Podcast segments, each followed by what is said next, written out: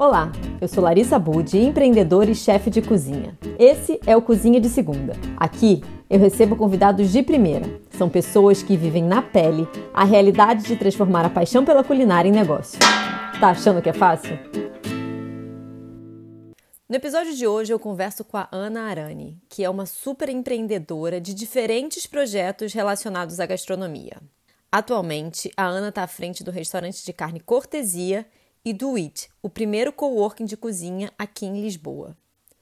Nesse papo, a Ana contou um pouquinho da história dela e deu várias dicas do que ela considera importante na hora de abrir o próprio negócio. Se você está começando a empreender, esse episódio é para você. E se você gosta do nosso conteúdo, segue esse podcast e acompanhe as nossas redes.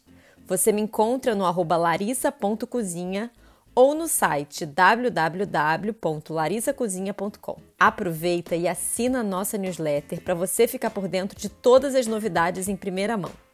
Tem receita, dicas de aproveitamento integral dos alimentos e muito conteúdo legal e exclusivo feito para você.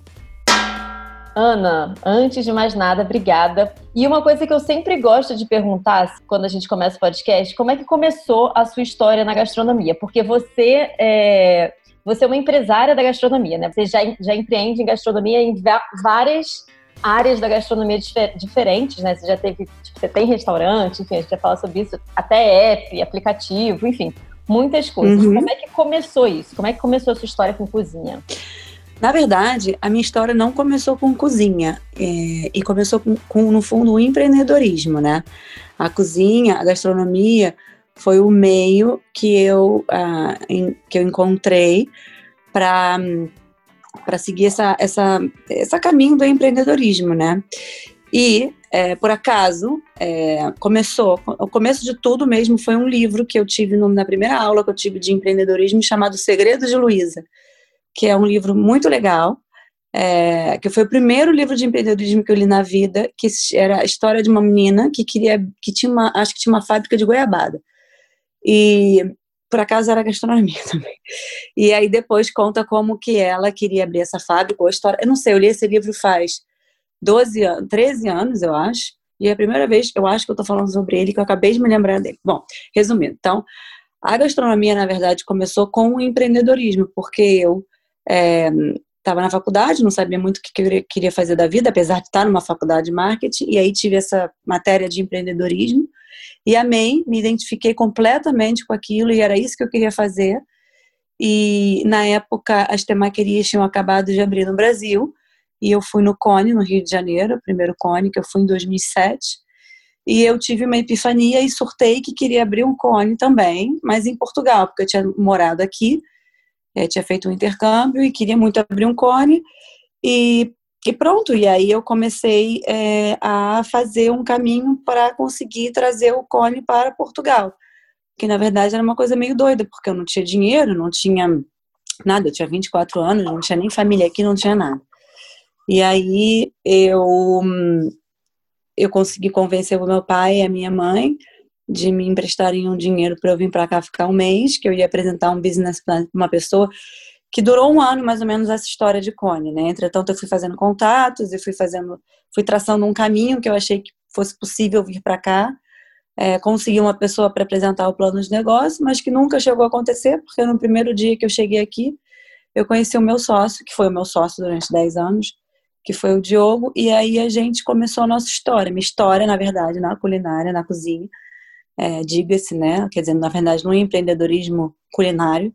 Começou a, quando eu cheguei aqui e durante um ano eu fiquei com o Diogo tentando abrir um cone, né, que na verdade se chama Nori, né? Aqui em Portugal. E mas é uma história muito grande, mas resumindo, a gente abriu o nosso primeiro Nori em 2009 e foi aí que efetivamente eu entrei em contato com a cozinha. E aí você teve o Nori, depois você teve a Temaqueria, você teve também um app. E... É, aí eu, aí eu tive o Nori durante 10 anos. Eu só tive o Nori, só fiz isso da minha vida. É, eu fiquei no negócio 10 anos, no meio do caminho eu morei em Londres, tentei abrir o Nori lá, mas não foi por isso que eu fui para lá, mas eu fui para lá e tentei abrir o Nori lá no meio do caminho. Não consegui, e depois eu fui para Madrid para abrir um Nori lá e consegui, abrimos o Nori em Madrid. Então, durante 10 anos, eu só fiquei no Nori. Até que, depois de ter morado em Madrid, é, essas apps de entrega de, de comida em casa ainda não tinham chegado aqui. E eu tinha trabalhado com o Deliveroo em Madrid e achei muito boa a, a ideia. E aqui só existia até então um no menu, isso era 2015. Aqui só existia um no menu. E aí eu, eu trouxe essa ideia pro, pro Diogo, meu sócio do Nori na época, e a gente quis montar um, na verdade, um negócio de delivery, né? E a gente foi atrás de uma pessoa para construir a app, etc. E aí surgiu a Levo, é, que inicialmente ia ser uma app de entrega de delivery igualzinho ao, um, ao Deliveroo. Mas é, é, muito complexo o negócio de tecnologia. E eu, a minha vida inteira tinha estado no negócio de restauração. É, mas assim, e entrei nesse caminho, nesse meio da, da tecnologia, que eu digo que foi um, como se eu tivesse feito um, uma pós-graduação, uma faculdade em um ano, porque é, eu aprendi muita coisa num, num, campo completamente novo e a gente não, a gente montou a época com o nosso próprio dinheiro, que foi bastante caro, a gente conseguiu outros sócios.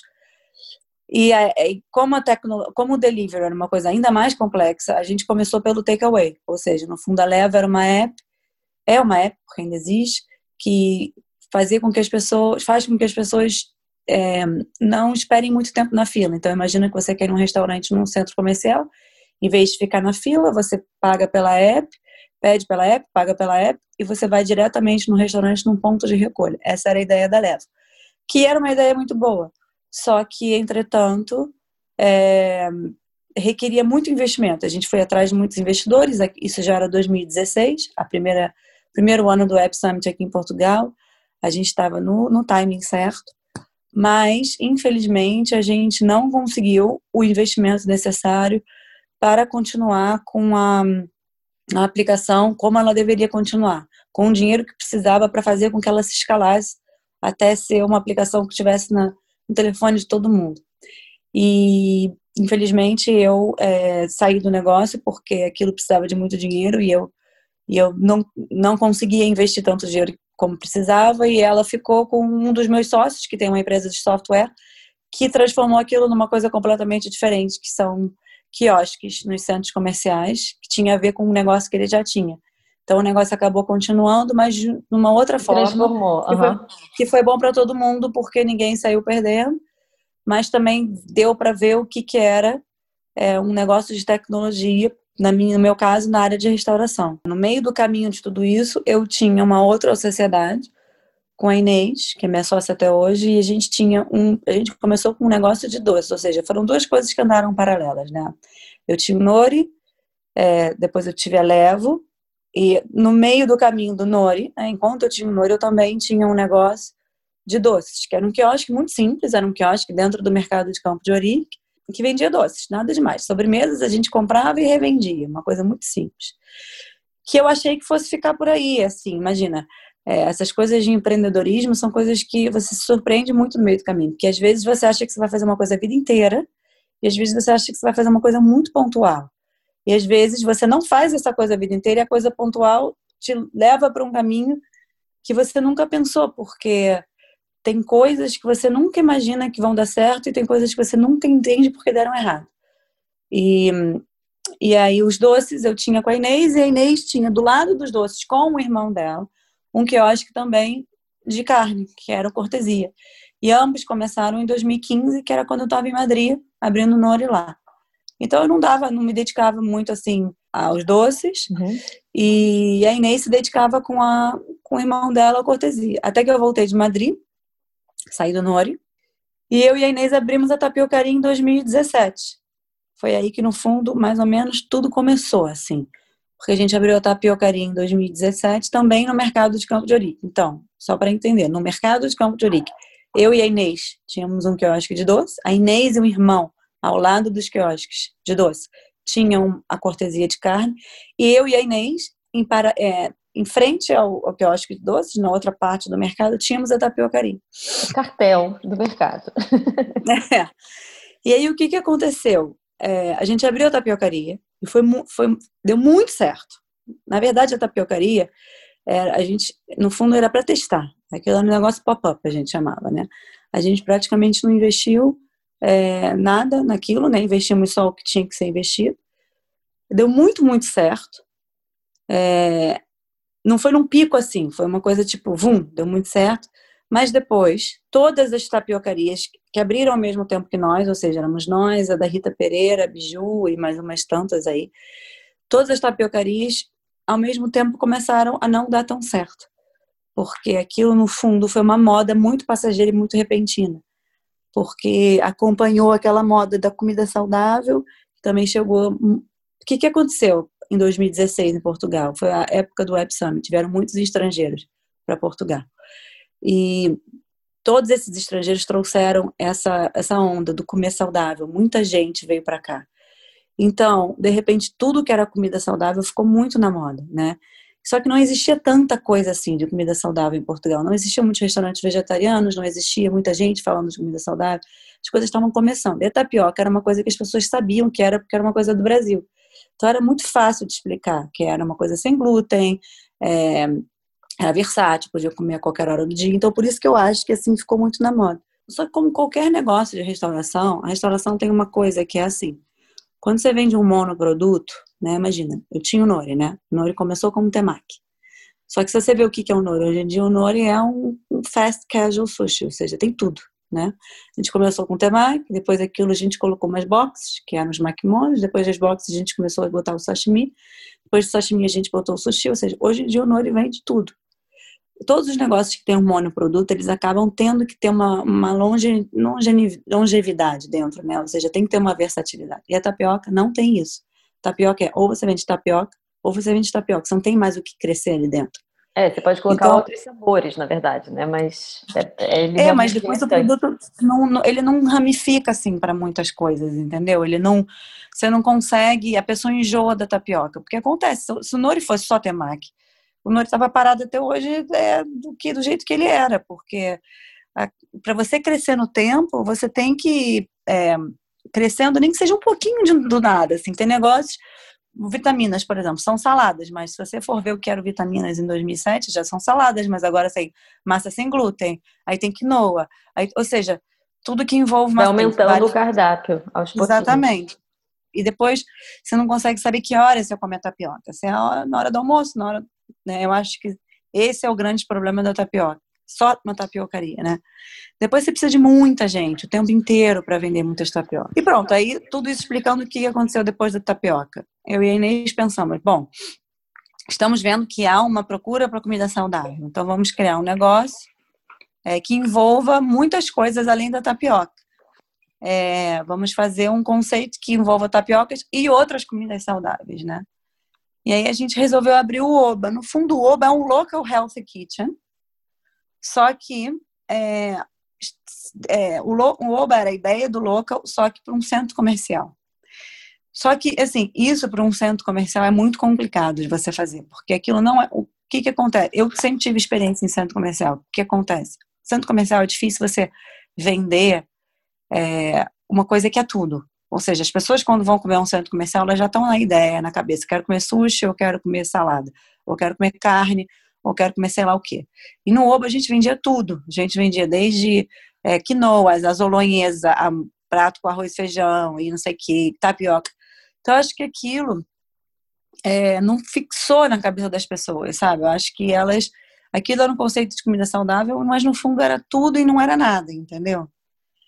E tínhamos um público muito fiel, assim como todos os restaurantes saudáveis vegetarianos têm, mas não tínhamos a afluência que a gente é, queria. Mas nós já estávamos no Saldanha Residence, que é no centro comercial que tinha acabado de, de se de reformar e de tinha acabado de reformar e tava e tem muitas empresas ali. E a gente olhou e falou: bom, o Oba aqui não é o sucesso que a gente gostaria de ter, mas tem muitos homens de fato e gravata aqui. Tem muita gente que adoraria comer uma carne grelhada. E eu acho, nós a gente achou, começou a achar que o que poderia realmente dar ali era cortesia, porque é, no fundo a carne grelhada boa sempre foi associada a restaurantes caros. É, e, ou restaurantes caros, ou restaurantes com péssimo aspecto, não sei explicar. Sabe? Ou você ia tipo, naqueles buffets que tinha uma carnelhada, ou você ia numa sala de corte pagava 80 euros. Nunca. Ah, eu acho que há, mas não, é difícil ter uma coisa no meio termo, ou seja, uma boa carne grelhada num lugar com uma boa imagem, rápido, né? O rápido que pode ser. E aí a gente resolveu se juntar numa sociedade, eu, a Inês, que já tínhamos os doces, e o Manel, que era o irmão dela, que tinha lá o quiosque lá do mercado, numa sociedade só. Então a gente fechou o Oba e ficou com a cortesia do mercado, com a cortesia do Saldanha e com os doces. Essa é a minha vida em 2017, ou seja, já não estava mais no Nori, já não estava mais na Levo, é, e estava na cortesia e nos doces, tá?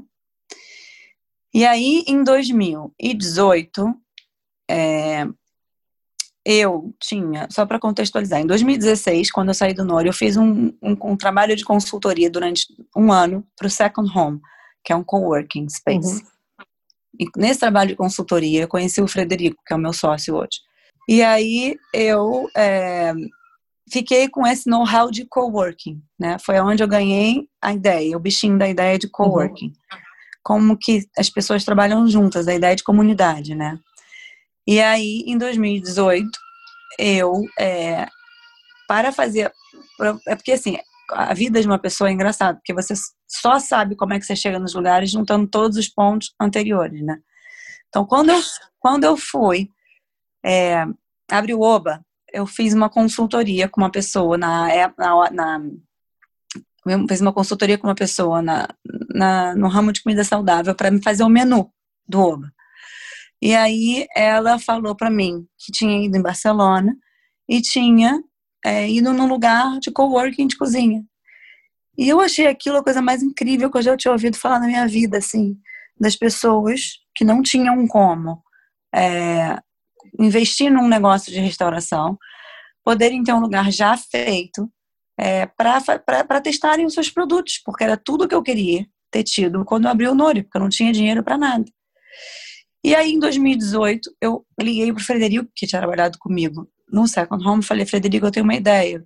Eu acho que a gente deveria montar um negócio de coworking de cozinha é, aqui em Portugal, porque é um país que muita gente é empreendedor na área de restauração, porque ainda tem muita coisa para empreender, ainda tem um ramo, é, ainda tem muito espaço para restauração em Portugal, e muita gente vem para empreender na área. Milhões de restaurantes abrem todos os dias em Portugal. Só que o problema da restauração é esse, ou seja, milhões de restaurantes abrem todos os dias e milhões de restaurantes fecham todos os dias. Por quê?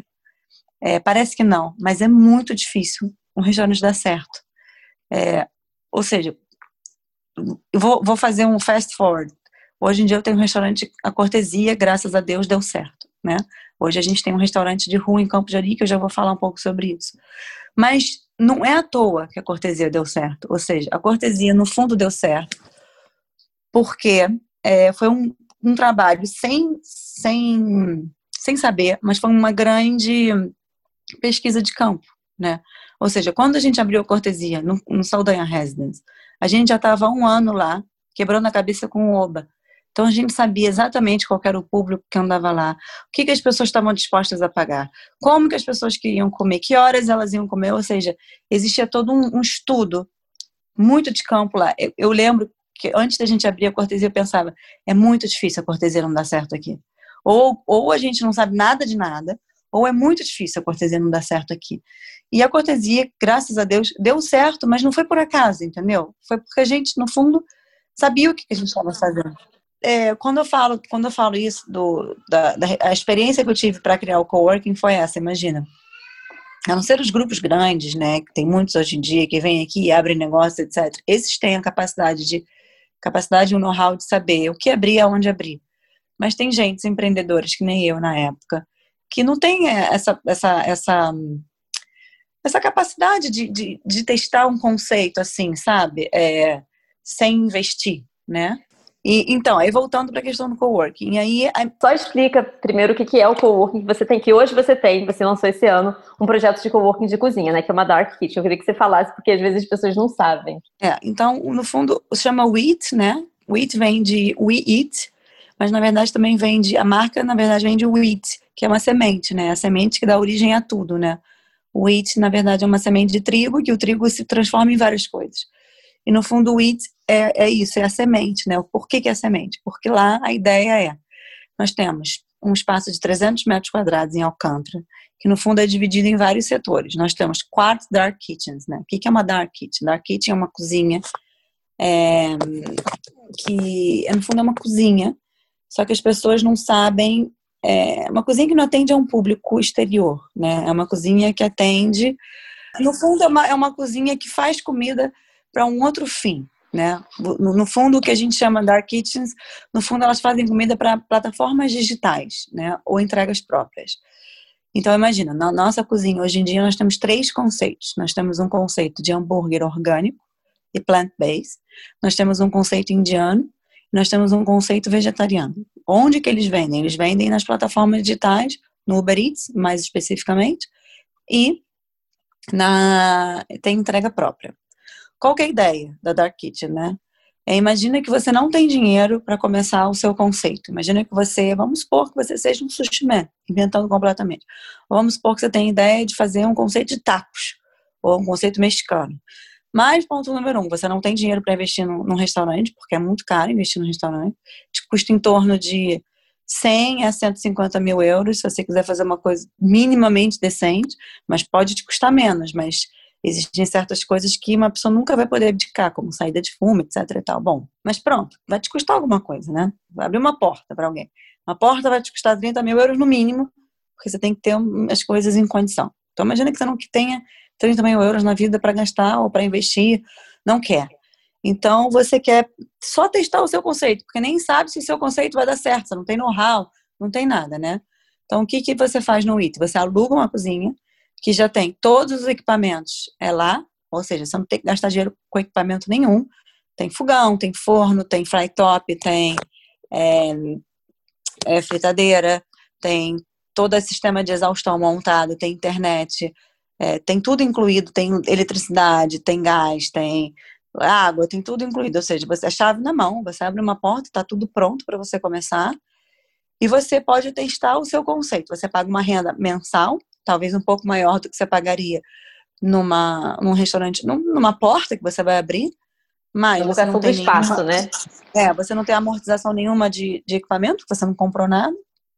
Você vai, você testa, você testa seu conceito por, sei lá, seis meses, vá, um ano, né, o necessário, e você fala, bom, meu conceito funciona. Vou dar um exemplo, por exemplo, dos meninos que fazem o hambúrguer orgânico que se chama Green Burger. Eu sei que hoje eles olham, já estão há três meses lá. Hoje eles olham para o conceito dele e falam: meu conceito funciona. Eu vendo, eu há público para mim, né? Eles dizem: há público para mim, eu consigo.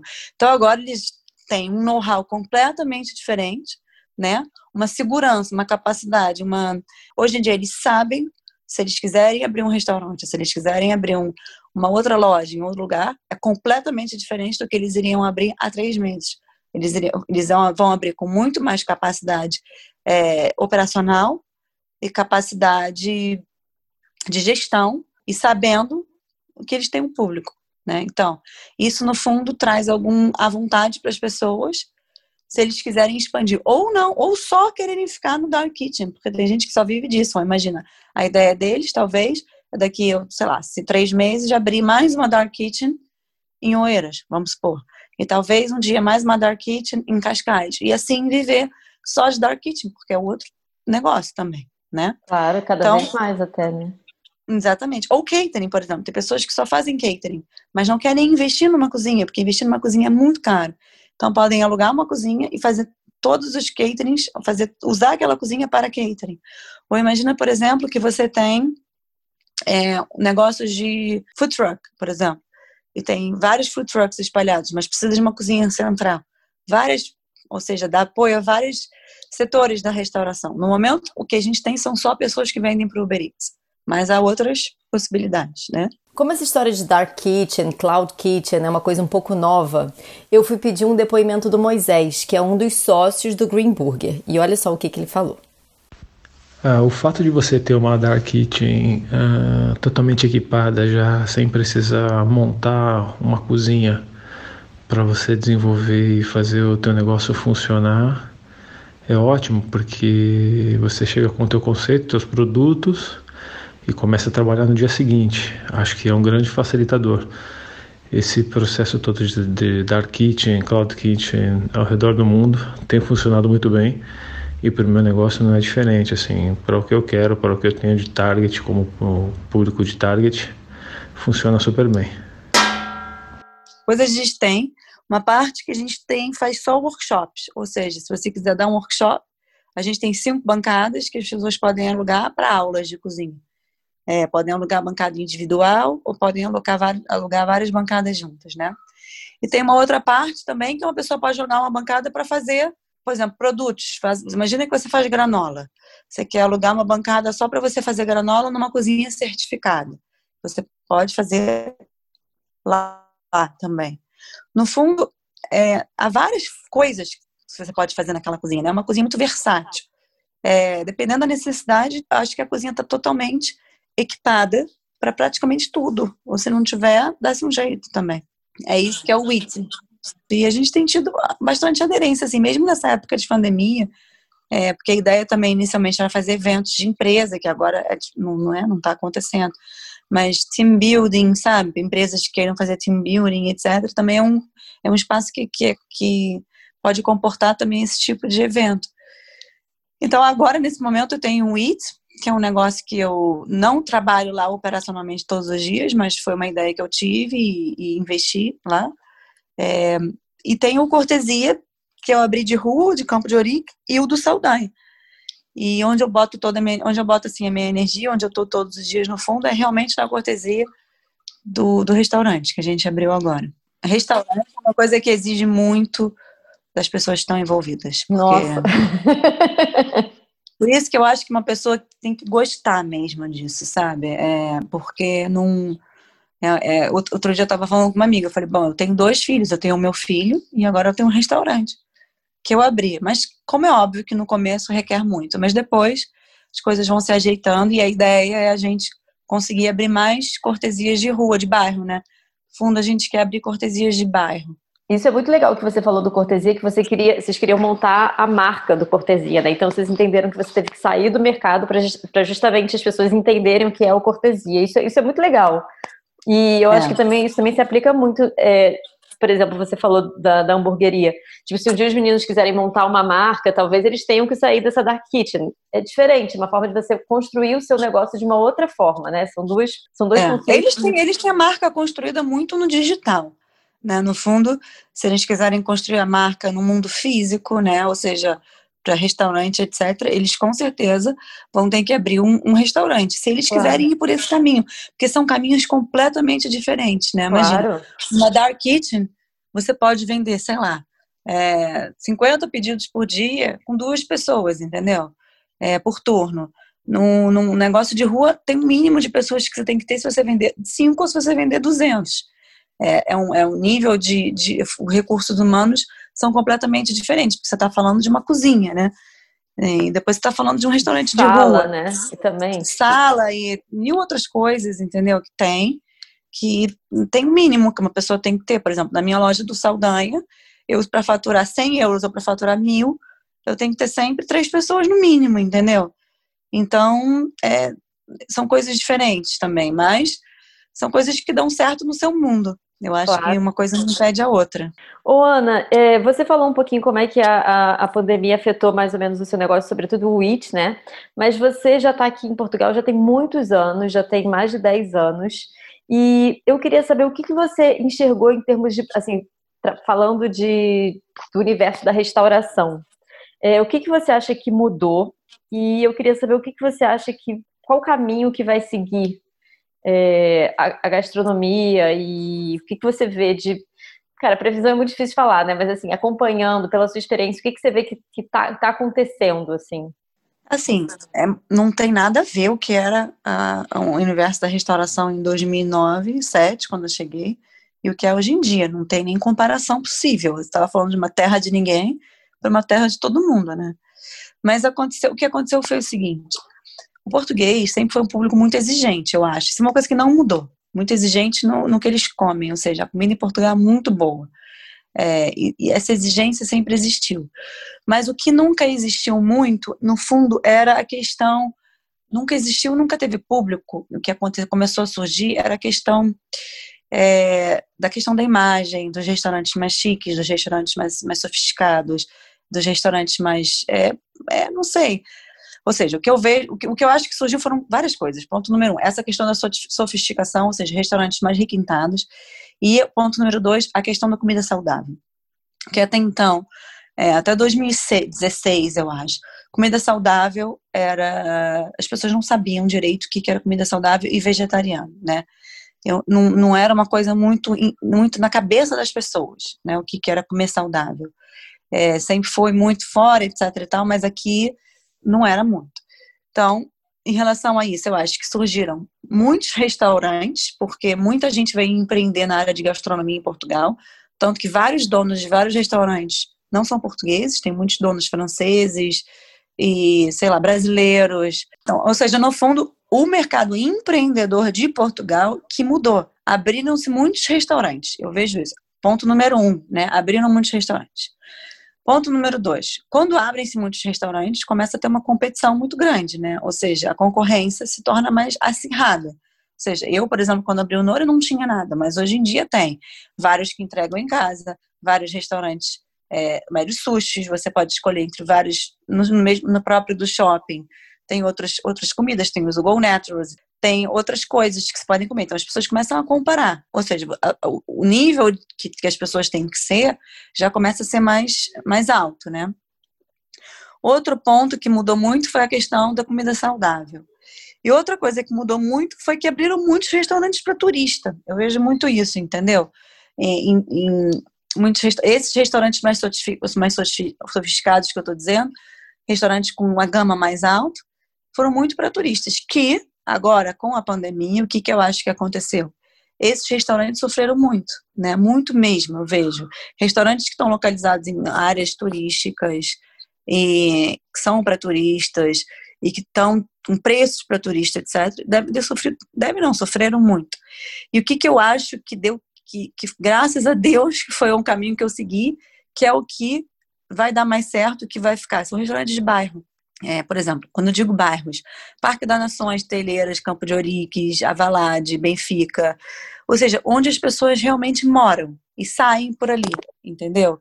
Eu acho que esses restaurantes pequenos, sei lá, com 30 lugares, que tem uma comida é, que não é muito cara, sabe, mas que tem um ambiente legal, são aqueles restaurantes cozy, com uma comida boa, com uma boa imagem, por exemplo, alguns nomes em Campo de Orique, Memória, é, Fiametta, o, o Cortesia, o Meu, é, o Cora, ou seja, são restaurantes ali do bairro. Ou seja, o bairro mantém. Se tudo der errado, existe todo um mercado interno que consome aquele produto. E o que eu acho que surgiu em, em, em Lisboa foram muitos restaurantes para o mercado externo, entendeu?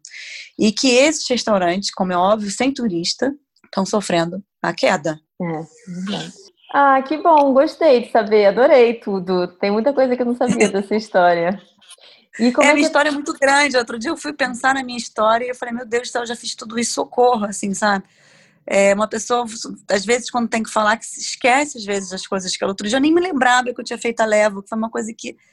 Foi um mundo tão parecido que eu tinha ido para outro universo, assim, sabe? Fui mesmo, né? Porque eu estava sempre na restauração.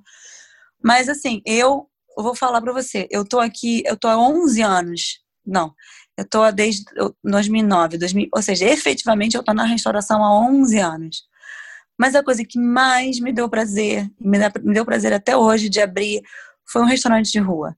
Eu não tinha noção, porque assim, em 11 anos eu tive sempre restaurante de food court, né? Aqueles restaurantes que abrem nos, nos, nos centros. E é a primeira vez que eu abro um restaurante de rua. E eu acho, eu adorei, eu tô amando, assim. Eu gosto dessa parte do contato com o cliente, sabe? De conhecer quem vai lá, quem é meu público, o que, que as pessoas gostam. Eu gosto disso, assim. Eu, na minha vida social, não sou muito assim, mas eu, por acaso, na minha vida profissional, eu adoro esse contato com as pessoas. E é muito legal. Eu tô adorando, assim, sabe? Essa parte de ter um restaurante, vai muita gente lá e, e senta e conversa e parece que não tenho que sair para encontrar ninguém. Todo mundo vai até mim, tô brincando. Mas eu, eu, tô, eu tô adorando, assim, para mim foi um negócio assim que mais, fora o a Levo que me deu, me, me, a Levo foi um, uma, um conceito, um negócio que me challenge muito, assim, eu saí completamente da minha zona de conforto.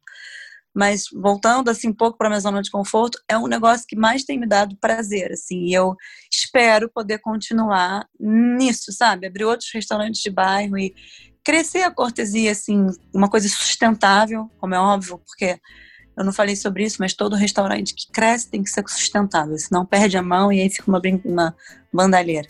E o que é ser mas, sustentável para você? É crescer com pés e cabeças, imagina. É, vou te dar um exemplo. Imagina que agora surge um mega investidor, né, para cortesia e fala: olha, agora eu vou investir, vocês vão abrir cinco restaurantes de bairro. Eu vou dizer para ele: olha, eu adoraria tudo isso, mas eu acho que se a gente abrir cinco restaurantes de bairro, não vai dar certo, porque é, todo restaurante precisa, para ele dar certo ficar, ele precisa de um de um, uma dedicação das pessoas que estão à frente, entendeu?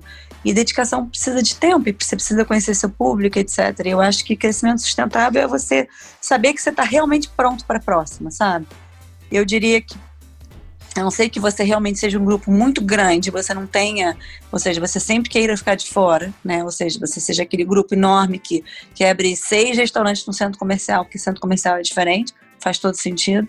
Eu acho que não é o nosso caso. Eu acho que o nosso caso é a gente quer sempre dar um pouco da gente. Para mim, crescimento sustentável depende do que a pessoa, né, vê o seu negócio. O nosso negócio, eu acho que tem a nossa alma ali, né? E a sua alma você não consegue dar para todos ao mesmo tempo. Então, eu acho que é um pouco isso, assim, você saber quando que você pode crescer. É que nem ter um filho, assim, você tem um filho. Se você tiver um filho logo depois, vai ser complicado, né? Vai dar muito mais trabalho, você não vai conseguir dar tanta atenção assim. É a mesma coisa. Adorei, adorei mesmo. Muita coisa que eu não sabia de você. E, pô, você é uma mega empreendedora. Eu tento, às vezes dá Às vezes Mas é por isso mesmo que você é uma mega empreendedora, porque às vezes dá certo, às vezes dá errado, e você continua tentando. Eu acho que também é, é. é persistência, né? Ah, o empreendedorismo é total persistência, cara. É, no fundo, assim, persiste, você tem dentro de você uma, uma fé. Eu acho que empreendedorismo, no fundo, é fé, sério, sinceramente. Você tem que ter uma fé dentro de você que as coisas vão dar errado para darem certo. Você tem que acreditar em alguma coisa. Anotou? Muito obrigada pela sua audiência. Na descrição desse podcast você encontra o link para as redes do IT e do Cortesia. Eu sou Larissa Bud e nos encontramos por aqui na próxima semana. Até lá!